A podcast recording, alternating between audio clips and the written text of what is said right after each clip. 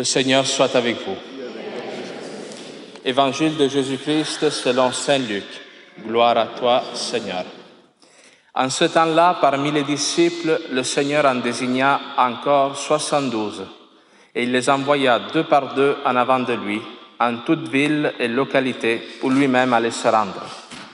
Il leur dit, La moisson est abondante, mais les ouvriers sont peu nombreux. Priez donc le maître de la moisson d'envoyer des ouvriers pour sa moisson.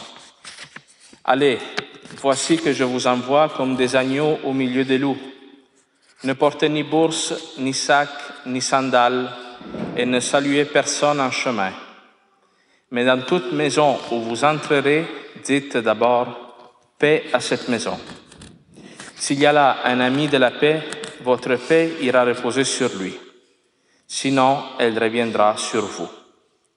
Restez dans cette maison, mangeant et buvant ce que l'on vous sert, car l'ouvrier mérite son salaire. Ne passez pas de maison en maison, et dans toute ville où vous entrerez et où vous serez accueillis, mangez ce qui vous est présenté. Guérissez les malades qui s'y trouvent et dites-leur, le règne de Dieu s'est approché de vous. Mais dans toute ville où vous entrerez et où vous ne serez pas accueillis, allez sur les places et dites, même la poussière de votre ville collée à nos pieds, nous l'enlevons pour vous la laisser. Toutefois, sachez-le, le règne de Dieu s'est approché. Je vous le déclare, au dernier jour, Sodome sera mieux traité que cette ville. Les soixante-douze disciples revinrent tout joyeux en disant, Seigneur, même les démons nous sont soumis en ton nom. Jésus leur dit, je regardais Satan tomber du ciel comme l'éclair. Voici que je vous ai donné le pouvoir d'écraser serpents et scorpions, et sur toute la puissance de l'ennemi, absolument rien ne pourra vous nuire. Toutefois, ne vous réjouissez pas parce que les esprits vous sont soumis, mais réjouissez-vous parce que vos noms se trouvent inscrits dans les cieux. Acclamons la parole de Dieu. Louange à toi, Seigneur Jésus. Et vous asseoir. Alors, comme je disais tantôt, la première lecture, c'est Isaïe, le prophète Isaïe, qui parle au retour de l'exil. Vous savez que le livre d'Isaïe, c'est l'un des plus gros livres dans la Bible. C'est plus que de 60 chapitres.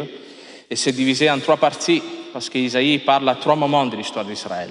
Il parle à la fin de la période des rois, où Israël, le peuple d'Israël, est vraiment extrêmement corrompu. On parle de marchands qui faussent leurs leur ventes, leurs produits. Euh, il y a de, l'idolâtrie au point que des parents sacrifient leurs enfants pour euh, le culte à d'autres dieux. Et Isaïe dit, tout cela, toute cette mort, tout ce péché, tout ce mal que vous commettez va faire que si vous ne vous convertissez pas, vous partirez en exil.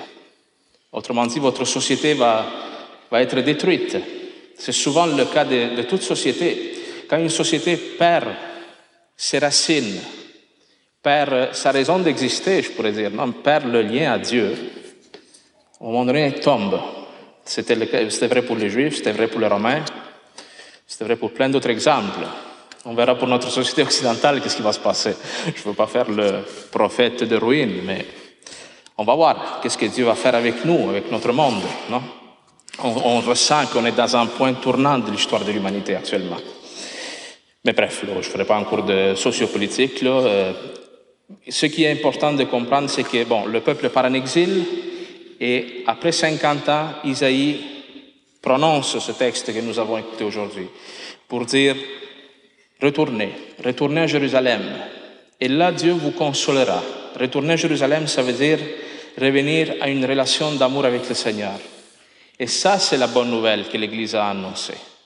Voilà pourquoi, dans l'Évangile, on voit Jésus qui envoie en mission 72 disciples qui vont annoncer quoi? Ils vont annoncer au monde que comme au temps d'Isaïe était possible de revenir à Jérusalem, aujourd'hui c'est possible pour chacun de nous de retourner une relation d'amour avec le Seigneur.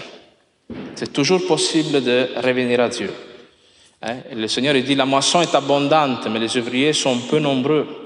Il faut prier, non, pour que le Seigneur suscite pas seulement des prêtres, parce que nous, quand on lit ce texte, on dit, ah, ça prend des prêtres qui font plus de messes, plus de... Non, Ça prend plus de chrétiens, plus de chrétiens qui vivent sérieusement leur baptême, qui annoncent par leur existence que le Christ est vivant. Parce que quel est le signe dans ce texte le plus fort du fait que ces disciples sont envoyés au nom de Jésus-Christ. C'est un détail qui nous échappe souvent, c'est qu'ils sont envoyés deux par deux. Jésus-Christ, il ne les envoie pas tout seul, il les envoie en couple de, de deux. Pourquoi ça c'est si important? Parce que ce que le mal fait quand il arrive dans notre vie, c'est qu'il divise.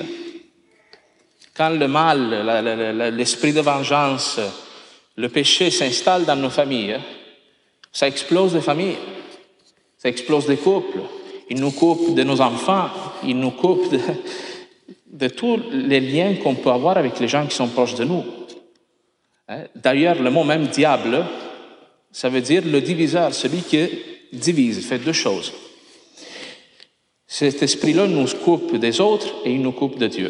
Il nous fait régner Dieu. Alors voilà pourquoi il est important que ces hommes aillent ensemble pour manifester que là où Jésus-Christ est présent, il est possible d'être uni, d'être en amour. Voilà pourquoi le couple chrétien, c'est pas une, une, mince affaire que de se marier. Et se marier avec Jésus-Christ, c'est manifester que Dieu est la raison d'être de l'amour dans un couple. Que dans un monde qui se divise de plus en plus, où le Christ est présent, la réconciliation est possible. Alors c'est pour cela que ce texte n'est pas adressé seulement aux missionnaires, aux jésuites qui s'en vont chez les papous. Euh, non, c'est pour vous tous, parce que vous, c'est par votre expérience de vie que vous devez évangéliser.